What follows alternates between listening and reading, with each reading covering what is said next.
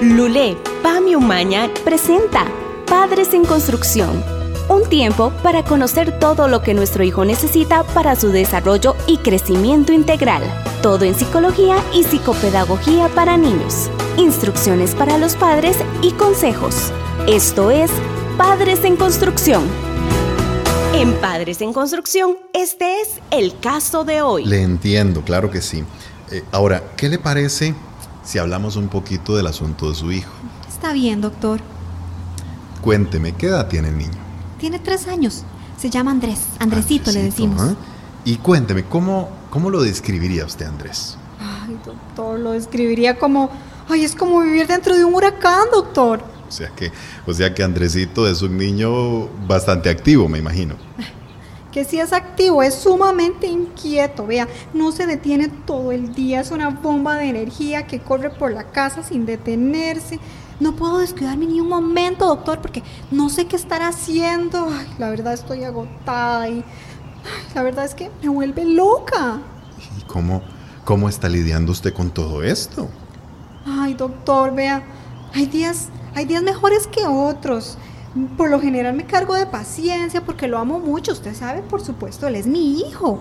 Ay, pero hay otros momentos en donde las cosas se salen de control. Se salen de control. ¿Y usted podría describirme cómo es cuando las cosas se salen de control? Ay, bueno, no me siento orgullosa de esto, doctor, pero hay momentos en que he perdido tanto el control que termino gritándole ay, le he dicho cosas como que es un tonto o que, o que estoy harto de él, ay, que ya no lo soporto más. Ay, doctor, hasta le he dicho que quisiera irme y no volver jamás.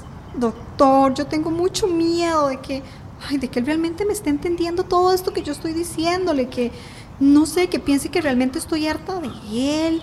Yo lo amo y no quiero que piense que, que soy una mala madre. Doctor, dígame una cosa, ¿verdad que él no me entiende? Que no le estoy haciendo daño? Ahora vamos a analizar el caso en Padres en Construcción. ¿Quién se ha sentido identificado con este caso? Bueno, bienvenidos a Padres en Construcción. Mi nombre es Pami Umaña y vengo a compartir con ustedes muchos temas sobre crianza y sobre todo poder crecer en este proceso como padres. Es cierto que no existe un manual, pero para eso está Padres en Construcción, para ayudarlos en este proceso de la crianza. Hoy entonces vamos a estar hablando acerca del poder de las palabras y debido al caso que vimos, nos damos cuenta que a muchos nos pasa eso. En momentos de frustración, en momentos de enojo, en momentos de angustia, de repente, sin querer queriendo, como dicen por ahí, terminamos hiriendo con palabras a nuestros pequeños. Terminamos diciéndoles cosas que tal vez no era lo que estábamos quería, esperando hacer, pero ¡pum! Se nos sale, lo decimos, les dijimos, en medio de esa chicha, de esa frustración, de ese enojo que no supimos manejar o que de repente no supimos cómo, qué más decir en ese momento. Y es ahí donde de repente nos encontramos en que afecta muchísimo el área del estado emocional de nuestros hijos. Es curioso, pero las palabras tienen un poder que nosotros no nos lo imaginamos ni siquiera. Por eso es que es importantísimo que de repente empecemos a evitar palabras como tonto, bruto, em, malas palabras, ¿verdad? E inclusive baboso, usted no sirve, usted no sirve para nada, de la maceta no va a pasar, un montón de cosas que se dice que se decían antes, pero resulta que hoy también las decimos.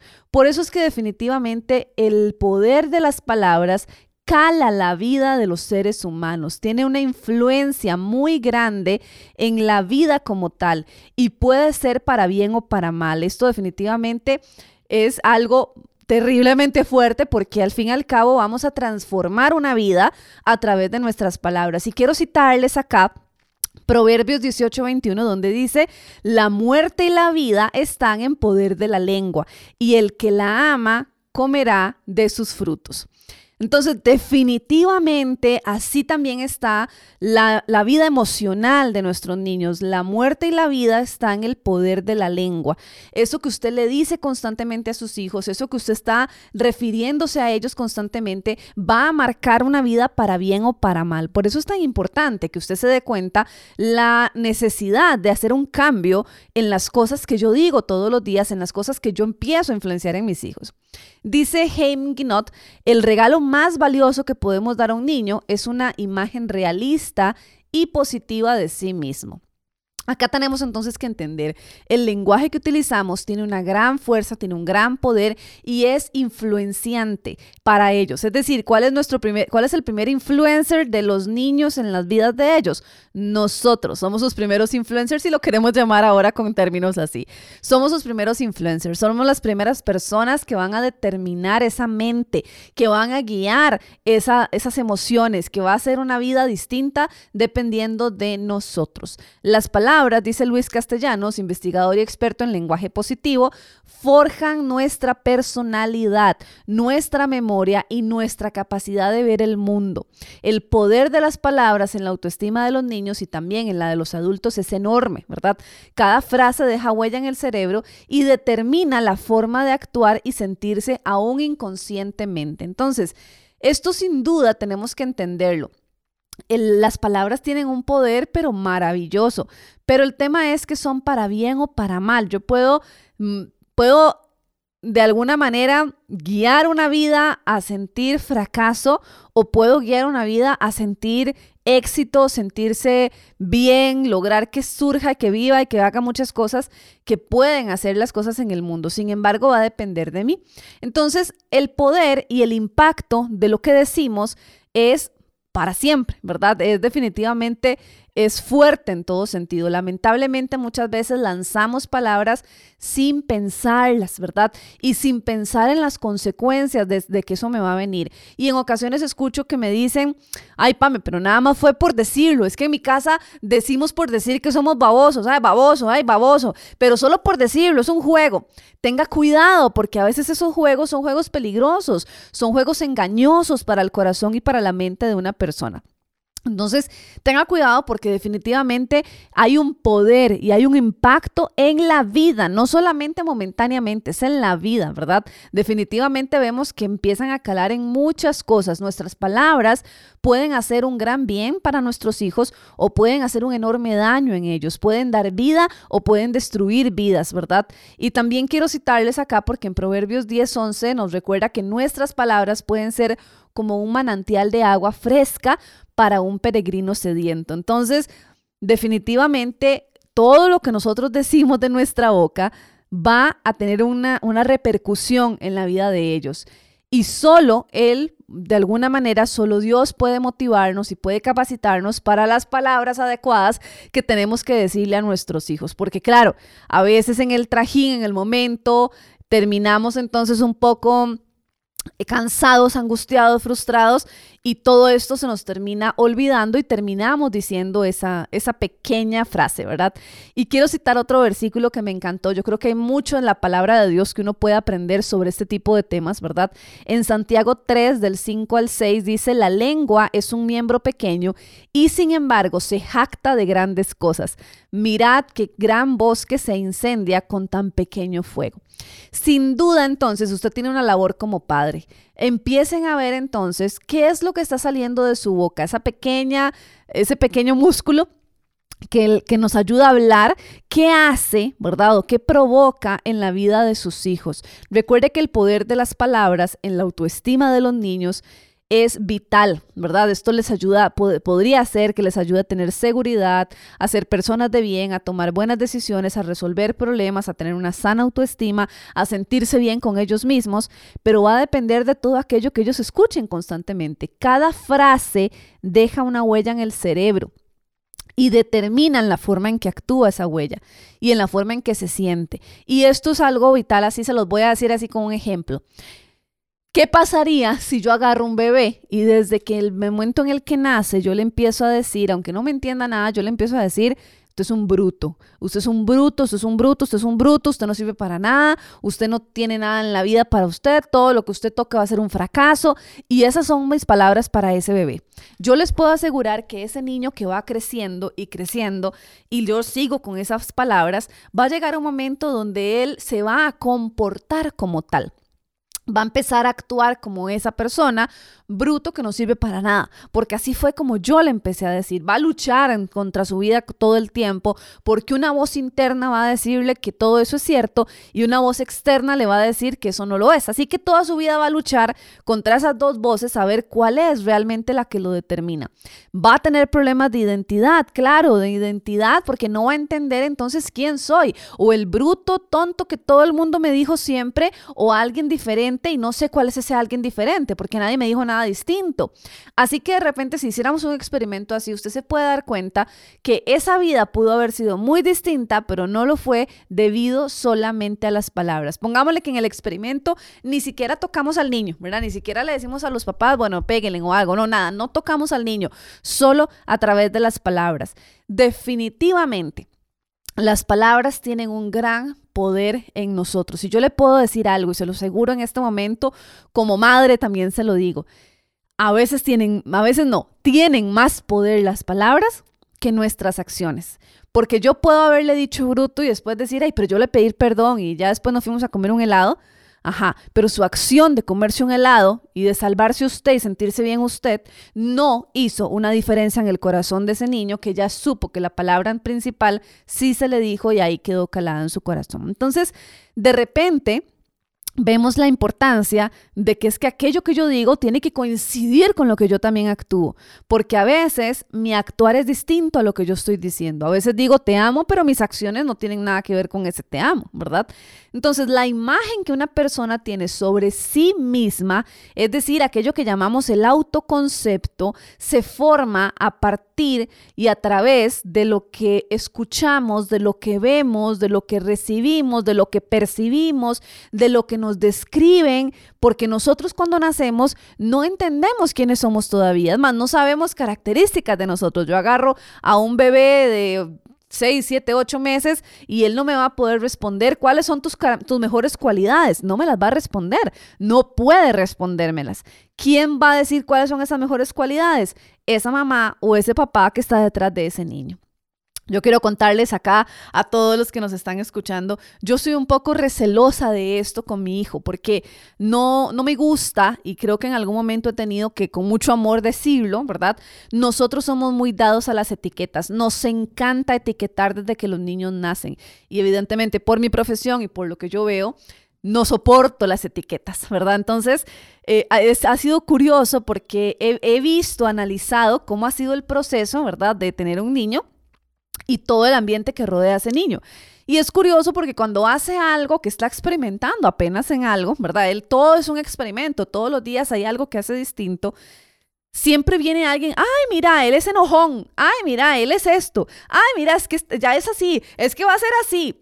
Y yo soy súper recelosa de ese tipo de palabras negativas hacia él, porque yo no quiero, las palabras tienen poder y yo no quiero que ese poder sea lo que agarre el, comportamiento de mi hijo. Así que soy una mamá que me considero un poco recelosa en esto y cuando alguien llega y me le dice algo así, yo inmediatamente, tal vez no me voy a poner a discutir con los demás, pero sí inmediatamente le refuerzo a él otro tipo de palabras. Cuando le, le han dicho es que es muy enojón, este, entonces yo siempre le digo, tú no eres enojón, Tú nada más tienes un carácter fuerte y está bien tener un carácter fuerte. Eres un niño feliz, eres un niño que, lo, que logra las cosas y que es muy feliz y realizado y tiene mucha alegría en su corazón. Yo trato de calar en otras palabras completamente distintas.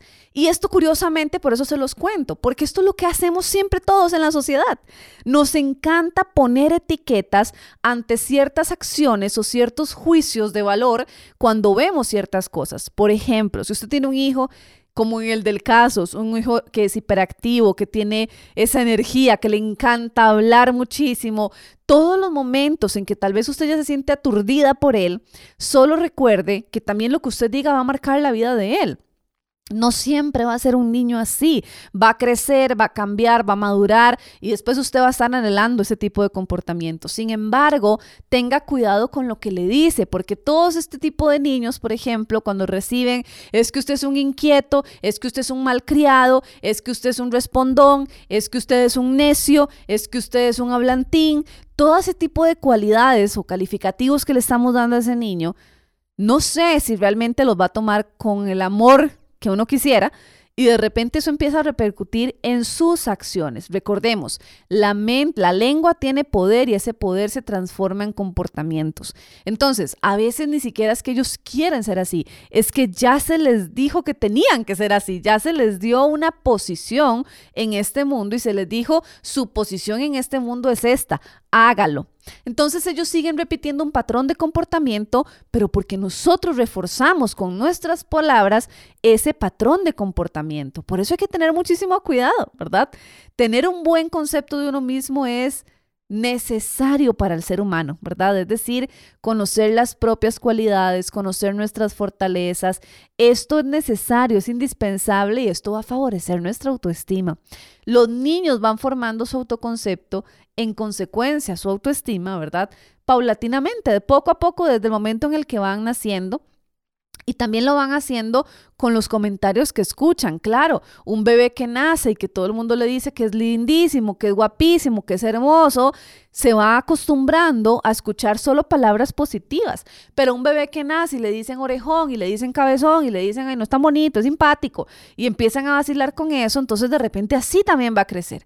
Entonces nuestra autoestima se empieza a desarrollar desde que estamos pequeños. Vean qué curioso, no es cuando estamos grandes y nos damos cuenta de que estamos más rellenitos de la cuenta o no. No, no, no. Nos empieza a crecer esa autoestima o empezamos a manejar esto a partir de que, son, de que somos bebés, desde que nacemos en este mundo. Entonces, de alguna manera, aquellas expectativas de los padres van a influir en el comportamiento de los hijos. Si yo estoy esperando que mi hijo sea el más callado del mundo y es el hablantín y mi expectativa no va con una con la otra, entonces yo tal vez las palabras que le voy a decir no son aquellas que, que sean las más indicadas, ¿verdad? Las palabras que decimos, los adjetivos que utilizamos para describirlos, o referirnos a ellos van a dejar una marca en la persona y en su autoestima. Muchas veces les puedo decir, me he topado con papás que me dicen delante de sus hijos, yo soy súper recelosa también con eso. Cuando usted tenga una consulta conmigo se va a dar cuenta que yo siempre digo, en la primera consulta vienen papá y mamá. No quiero niños, no me gusta que el niño esté presente cuando vamos a hablar del niño, porque ahí estamos ya mandando palabras. Obviamente en la consulta yo quiero que se descarguen sus papás y que lo cuenten todo, pero no quiero que ese niño escuche todo eso, ¿verdad? No, yo no quiero herir el corazón de ese niño. Entonces, soy súper recelosa con lo que se dice delante del niño, pero a nosotros en la sociedad nos vale. Es curiosísimo porque yo a veces veo cuando me cuentan cosas mamás o papás y el niño está a la par, yo me acongojo toda, yo no sé ni cómo, ni cómo decirles que por favor no me hablen, ¿verdad? Que, que, no me digan nada, porque el niño los está escuchando. Y a veces son cosas como es que usted no sabe lo malcriado que es, es que es un respondón, es que él es esto, él es el otro, y empiezan a darme una cátedra de un montón de cosas, adjetivos de ellos y no tan positivos de ellos también. Y esto entonces termina repercutiendo, vean qué importante, repercute en el comportamiento y deja una marca en la persona. Entonces no solo deja una herida, no solo abrís una herida para toda la vida que tiene que después ver cómo se la sana, sino que también hay una influencia en la forma en que se comportan. Entonces es curioso, porque su mayor queja es por el comportamiento, pero ese comportamiento está influenciando por lo que usted mismo dice de, su hijo como tal. Entonces, una manera de entender esto es pensar que la imagen de un niño tiene, de uno mismo, ¿verdad? O de sí mismo, es como un cemento húmedo, ¿verdad? Entonces, dependiendo de cómo lo dejemos, así va a quedar. Y eso es, eso es bellísimo. Si usted está poniendo el cemento y le pone una manota encima, cuando se seque la manota se va a ver, ahí va a quedar. Entonces las palabras es igual.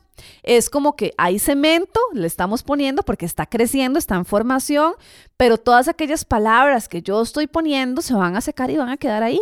Y luego, dificilísimo de remover, de quitarlas es imposible, tendríamos que romper nuevamente ese bloque para volverlo a realizar. Entonces, imagínense qué tanto poder tienen esas palabras en lo que está calando en ellos por dentro.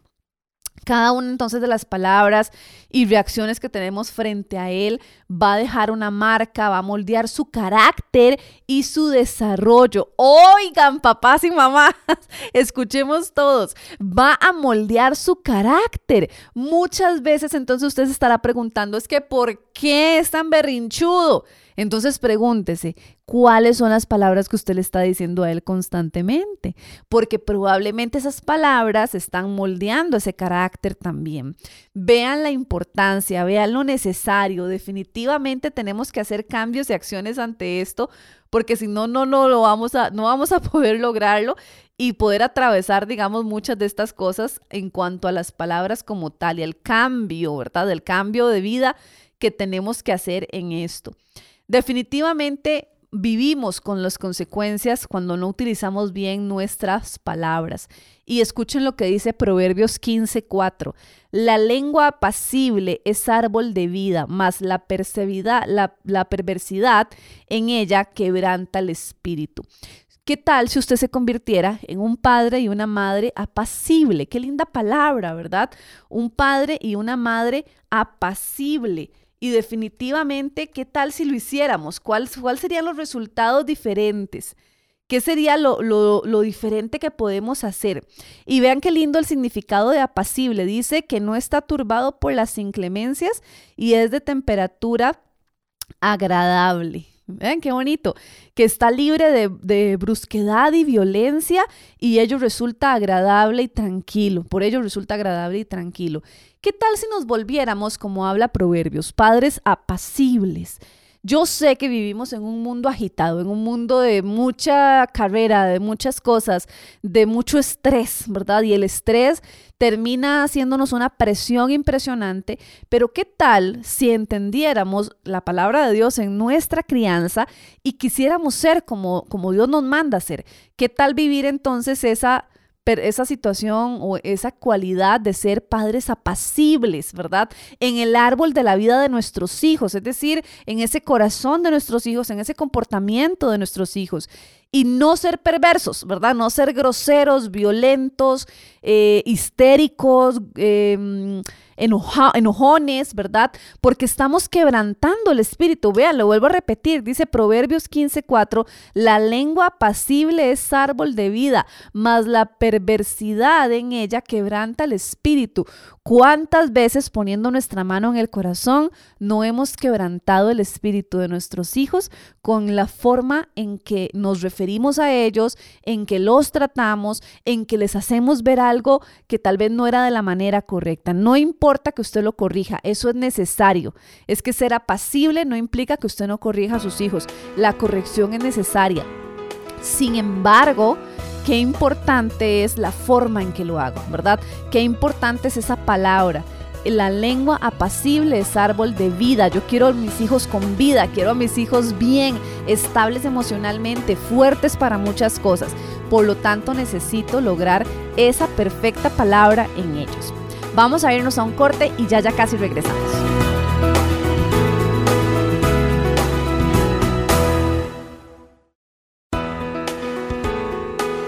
Ok, regresamos acá entonces en Padres en Construcción. Estamos hablando el poder de las palabras y venimos ahora sí con ciertas acciones básicas que yo quiero que usted lo ponga en práctica y lo comprenda acerca de cómo nosotros podemos lograr ser esas personas que calan con buenas cosas positivas en la vida de sus hijos a través de ese poder que las palabras tienen. Primero que nada, escúchelo bien, Evite palabras que juzguen, evalúen y etiqueten. Esto tiene que ponérselo usted en un rótulo gigante enorme para que no lo vuelva a repetir. Evite palabras que juzguen, que evalúen o que etiqueten a sus hijos. Preste especial atención a esto. Niño malo, niño tonto, niño inútil, niño rebelde, niño irresponsable, niño desordenado. Estas son palabras que están juzgando, que están evaluando y que están etiquetando. Usted me diría, no, no están juzgando, realmente es desordenado. Ok, pero puede ser que en otras áreas no sea desordenado. Puede ser que eh, sí, en el cuarto es desordenado, en la casa es desordenado, pero si de repente te vas a la escuela, me dicen que no, no lo es, y de repente cambia, o con sus amigos no lo es, o en ciertas cosas que le gustan no lo es. Entonces estás de alguna manera etiquetándolo ya para siempre, o estás juzgando en algunos momentos ese comportamiento. Este tipo de palabras son un obstáculo para cualquier persona, pero especialmente para los niños, ¿verdad? Y hiere no solo los sentimientos, sino que paraliza las acciones, las buenas acciones. Porque entonces cuando yo ya quiero ser ordenado, tengo mi palabra en la mente, tengo mi etiqueta que dice, cuidado, es que Pamela es desordenada, entonces ya no puedo ser ordenada, ya esa soy yo, eso es lo que me determina a mí, el desorden. Y esas son cosas que no podemos permitir. Nuestros hijos no tienen por qué tener etiquetas en negativo. Al final eso no me va a funcionar en nada, no me va a ayudar para nada. Así que cambiemos etiquetas. Y las etiquetas de alguna manera condicionan el actuar de ellos, ¿verdad? Si yo digo que es vagabundo, va a ser vagabundo. Si yo digo que es eh, fuerte, va a ser fuerte. Este tipo de cosas condicionan. Y vuelvo a repetir el ejemplo que les contaba de mi hijo. Eh, a mí me encantan los osos perezosos. Entonces, cuando iban a hacer, todo era de oso perezoso. Hoy por hoy me encantan, entonces sigue siendo todo de oso perezoso. Y todo el mundo siempre decía, ay, hoy es un oso perezoso, es un va a ser un perezoso, ¿verdad? Y entonces a mí me vino inmediatamente, yo dije, uy, qué colerón, porque al final, aunque sea que me gusta el oso perezoso, no quiero esa cualidad en él, no quiero que, que, que él entienda o diga o, o de alguna manera se le coloque una etiqueta de que sea perezoso. Entonces he tratado desde el momento en el que nació, a pesar de que hay osos perezositos en el cuarto, darle a entender que él no es perezoso, que él más bien es un niño sumamente activo, un niño súper emprendedor, un niño que puede sacar adelante muchas cosas porque la pereza no viene de parte de él. Y eso es algo que nosotros tenemos que entonces tener en claro. Sé que hay otras cosas en las que tenemos que mejorar porque siempre hay áreas de mejora como padres, pero de alguna manera tenemos que entender cuál es esa situación que está pasando. Supongamos una situación muy típica en la que un niño derrama el vaso, ¿verdad? Y esto es una reacción muchas veces de cualquier papá. ¡Qué bruto! No te diste cuenta del agua, pero ¿qué es lo que le pasa? ¡Qué torpe! Y de alguna manera uno crece diciendo, sí, soy un torpe, a mí me cuesta, me cuesta la tabla del cero, me cuestan esas cosas, no me, no me, no me da el entendimiento para eso. Uno crece creyendo palabras que le han dicho y vean que por más a veces padres que, perfectos o buenos que queremos ser, a veces terminamos teniendo palabras que hieren y que calan en la vida de un niño para siempre. Y eso influye en dónde? En su autoestima, ¿verdad? Y no nos damos cuenta de lo que va más allá. Por eso es que no juzgue, no critique y no etiquete. Segundo, utilice palabras que describan y alienten. Palabras que, como decía el versículo, palabras que definitivamente sean apacibles, ¿verdad? Que logren dar un algo más, que logren calar, que sean palabras sanas de dar vida. Y yo sé que es difícil creer que la misma lengua que habla esas palabras de vida es capaz también de destruir en algún momento, ¿verdad?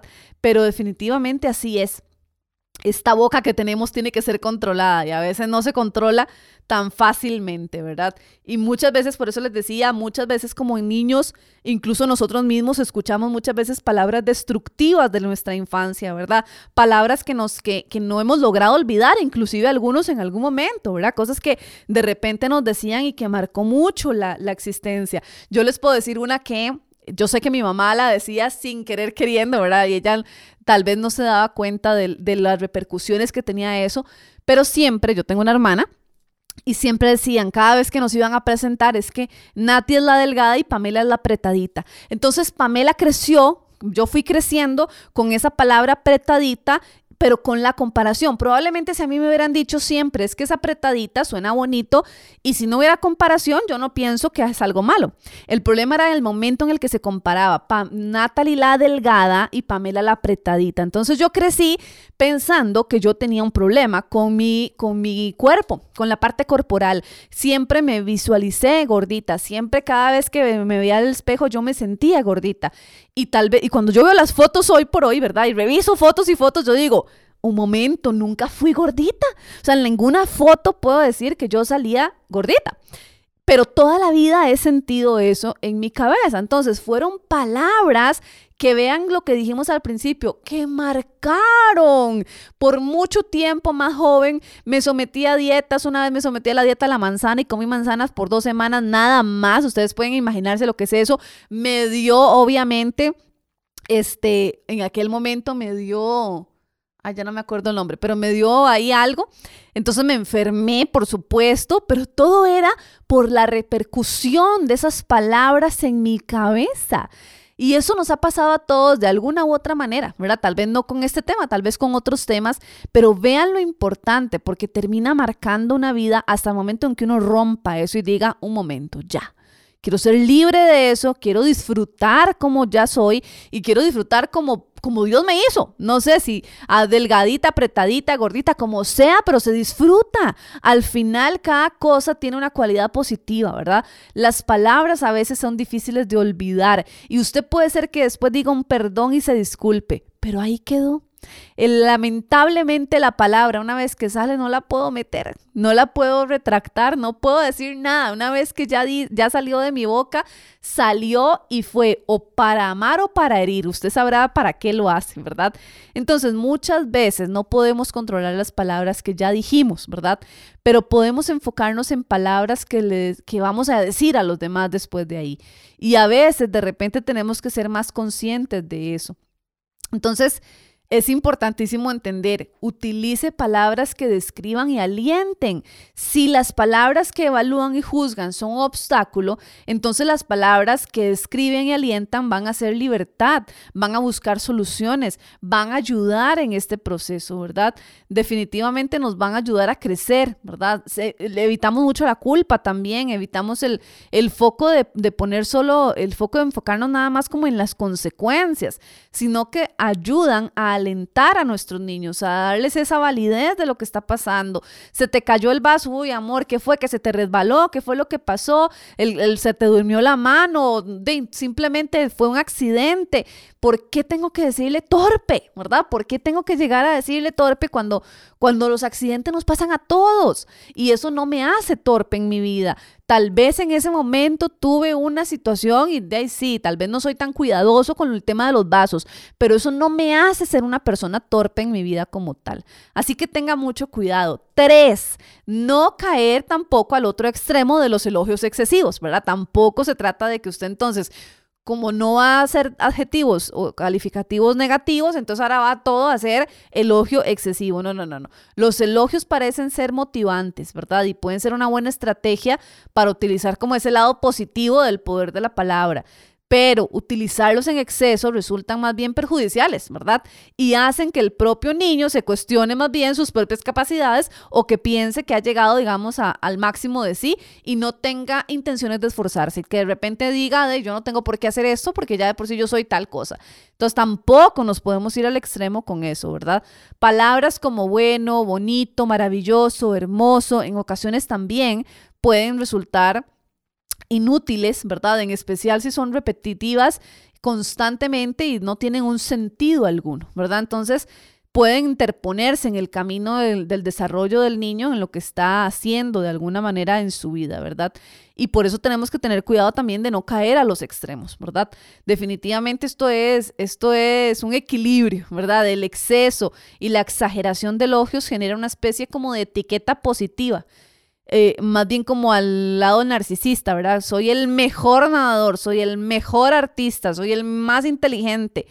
Y está bien que pienses que eres inteligente, pero no te puedes comparar con los demás. No puedes decir que sos más inteligente que los demás y los demás no son nada. No, es que tampoco podemos llegar a ese extremo porque está bien que sientas que eres inteligente y que te sientes bien contigo mismo, pero ese sentimiento de ti mismo no puede perjudicar a los demás. No puedes venir a rechazar a todo el mundo y creer que como sos tan importante y tan, tan diferente a los demás, entonces ya te valen muchas cosas y te vale lo que hagan los demás. Tampoco porque ahí estaríamos ya dejando de lado ciertos valores importantes que estamos formando a nuestros hijos. Cuatro, reconoce el esfuerzo y el proceso, no el resultado. Muchas veces nos enfocamos en los resultados y no vemos el esfuerzo para poder lograr eso, ¿verdad? De repente le digo, recoja los juguetes y hubo esfuerzo para recoger los juguetes y ahí llevaba media hora, pero como llegamos y lo que yo, mis ojos ven es que no ha hecho, para mis ojos no han recogido nada, entonces no valoro el esfuerzo de lo que él estaba haciendo. Ah, tómese un tiempo y empiece a ver ese tipo de situaciones, porque a veces usted regaña anticipadamente. Uno de los errores más comunes y naturales es que las palabras que decimos, como dijimos ahora, juzgan, evalúan o incluso describen los resultados y nos olvidamos y de valorar el esfuerzo que nuestros niños hacen, porque hacen esfuerzo, créanme, créanme que para usted ver un cuarto desordenado, recogerlo es muy fácil. O sea, dos minutos y usted ya está recogiendo todo y poniéndolo en su lugar. Pero créame que para la mentalidad de un niño y para la visión de un niño fue el caos existencial, porque es demasiado lo que ven mis ojos para poder arreglarlo.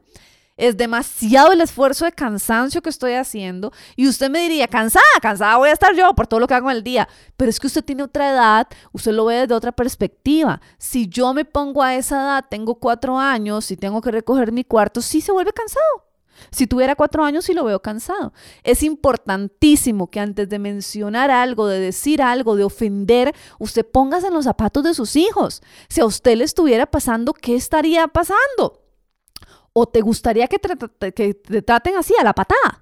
Yo creo que no, a ninguno nos encanta que nos traten a la patada. Todos nos encanta recibir un buen trato. Y cuando recibimos un buen trato, damos un buen trato. Pero cuando no recibimos un buen trato, ¿qué hacemos? Bloqueamos un buen trato. Entonces, ahí voy a esto. No se queje de las acciones de su hijo si no son las correctas, porque fíjese primero quién no está haciendo lo correcto. Tal vez usted no está diciendo las palabras correctas para que accione de una manera correcta. Y esto es vital, ¿verdad? El ejemplo más claro son las notas de la escuela, ¿verdad? Se valora el resultado final y se etiqueta al niño como el inteligente, como el estudioso, como el mediocre, como el tonto, dependiendo de la nota final que se saque. Yo no veo el esfuerzo sobre eso.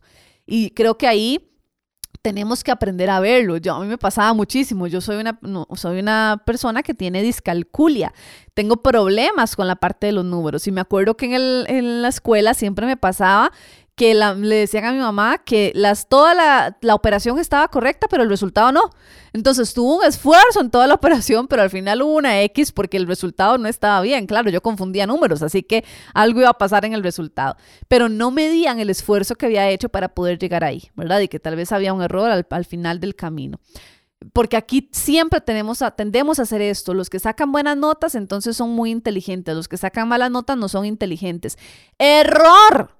Puede ser más inteligente el que saca mala nota que el que sí saca buena nota. Solamente esta cuestión es, estudió tal vez más y sacó una nota correcta, pero no es más inteligente que otro, ¿verdad? Tenemos que aprender a ver este tipo de cosas de esa manera.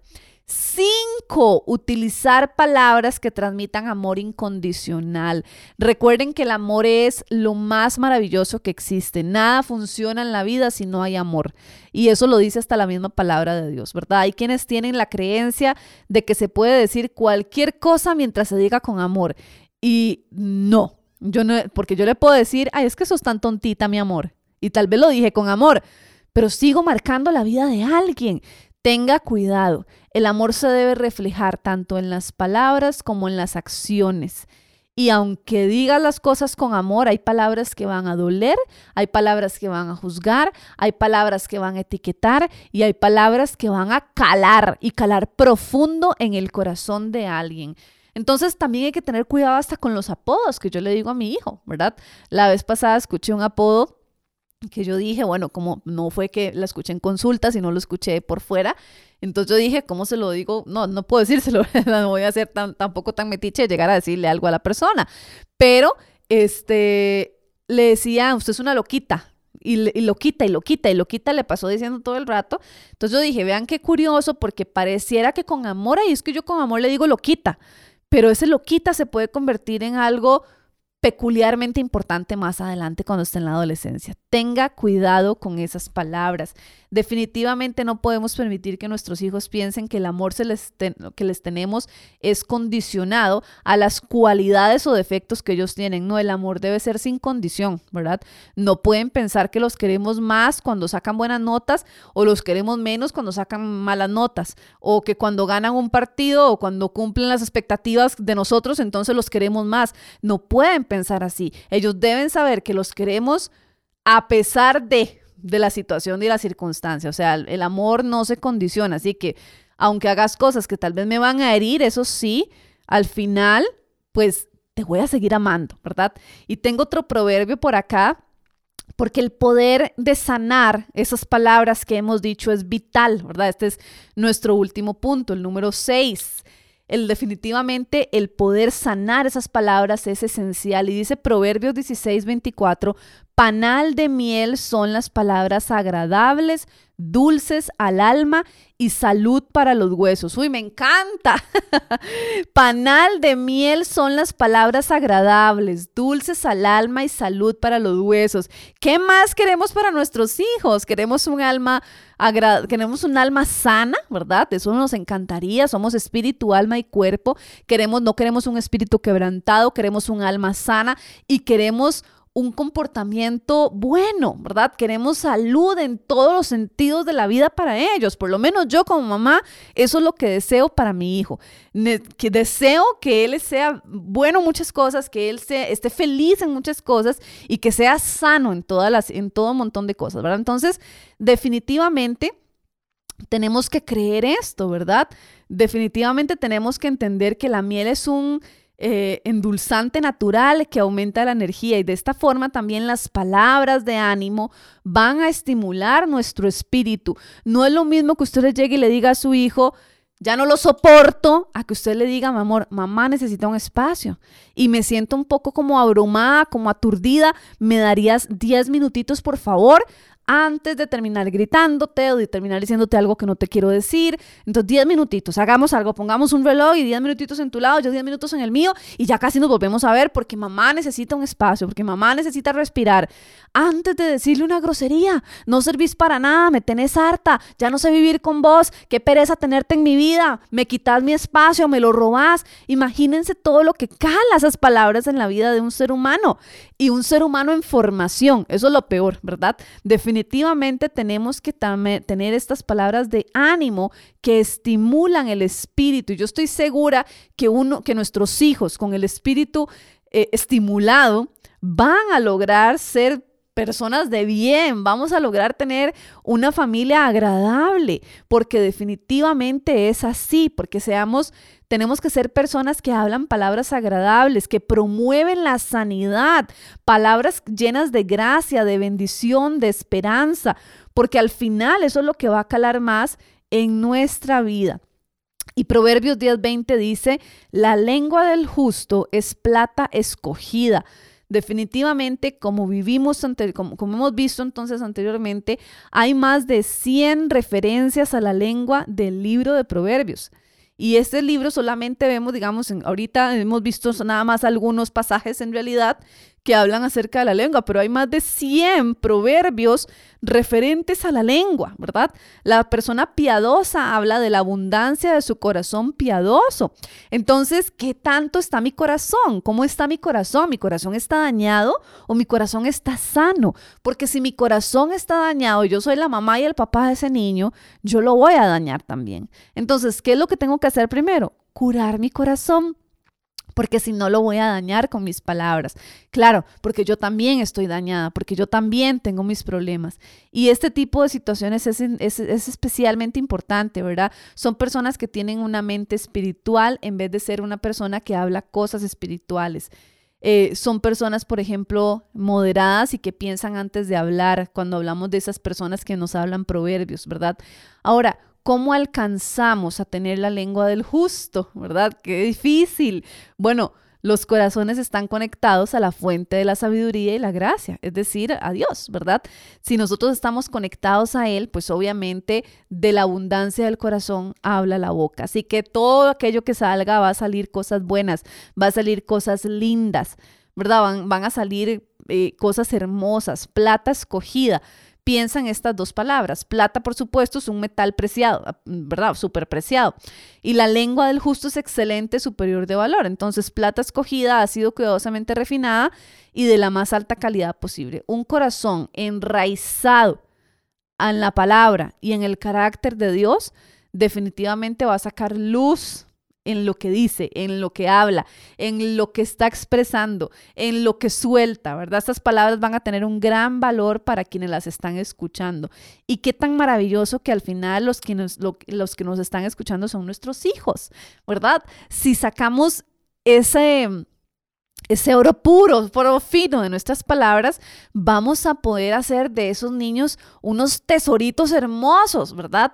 No físicamente, no nada, no porque le voy a decir que qué lindo, qué guapo sos, cómo te quiero, no, es porque voy a crear tesoros cuando mis palabras son las buenas, las agradables, las que él necesita, ¿verdad? Definitivamente lo vamos a intentar hacer de esa manera.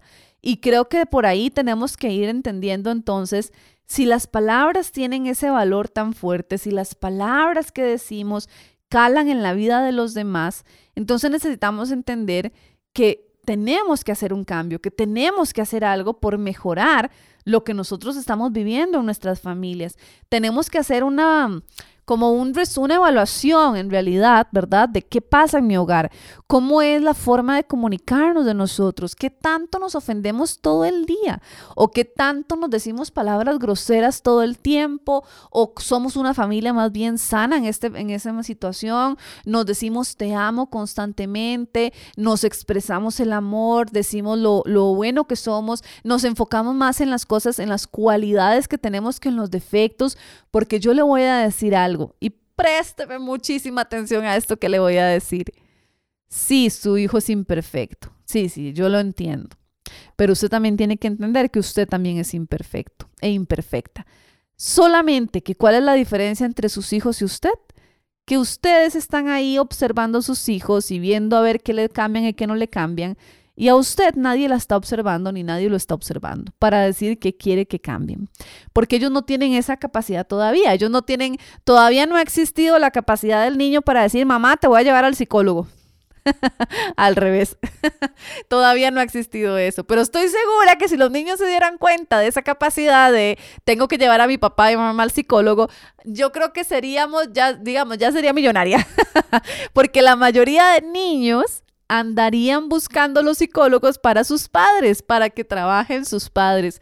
El tema es que eso nunca pasa porque al final nosotros creemos que no necesitamos ayuda nosotros, sino que de alguna u otra manera más bien son ellos los que tienen que cambiar, a ellos me los tienen que mejorar, por ellos buscamos ayuda para ver qué tienen que cambiarle a ellos.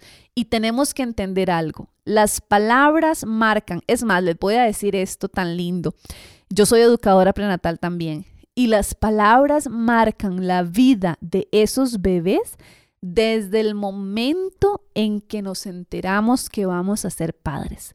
Desde esa minúscula, ese minúsculo feto en gestación, desde ahí ya las palabras marcaron para la vida y van a determinar quién es, quién va a ser y en quién se va a convertir esa persona.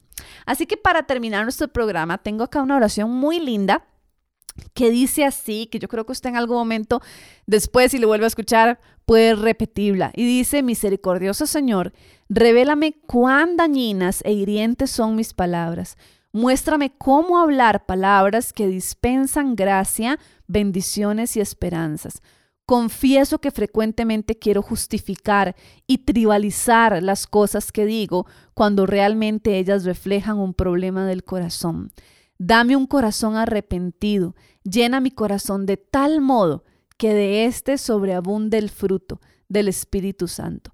Cambia mi corazón y que mis palabras te traigan honor y gloria a ti. Las palabras son el espejo del corazón, siempre recuérdelo así. En Salmo 119, 11 dice, en mi corazón he atesorado tu palabra para no pecar contra ti. Entonces la palabra o las palabras son el espejo de nuestro corazón. Así que evalúe un poquito cómo está ese corazón, qué está pasando ahí, porque probablemente estoy dañando a un ser humano indefenso que está en desarrollo solo porque yo no he trabajado mi corazón. Y ha sido un gusto para mí estar con todos ustedes acá en Padres en Construcción. Yo soy Pamio Maña, psicóloga, psicopedagoga, especialista en niños, certificada en disciplina positiva y programadora lingüística. Y fue un placer para estar con ustedes acá en Padres en Construcción, siempre creciendo. Ustedes pueden encontrar todos nuestros programas no solo en la plataforma de live, sino que también lo pueden encontrar en el Spotify de Lule Pamio Maña. Y será un placer para poder seguir acompañándolos. Así que sigan en sintonía de su radio, Life FM, la 89.5 y nosotros nos escucharemos en otro próximo Padres en Construcción. Bendiciones.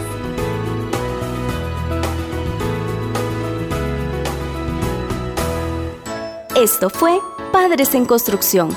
Todo lo que los padres debemos saber para que su hijo crezca y se desarrolle bien. Psicología y psicopedagogía para niños e instrucciones para los padres y consejos. Esto fue Padres en Construcción.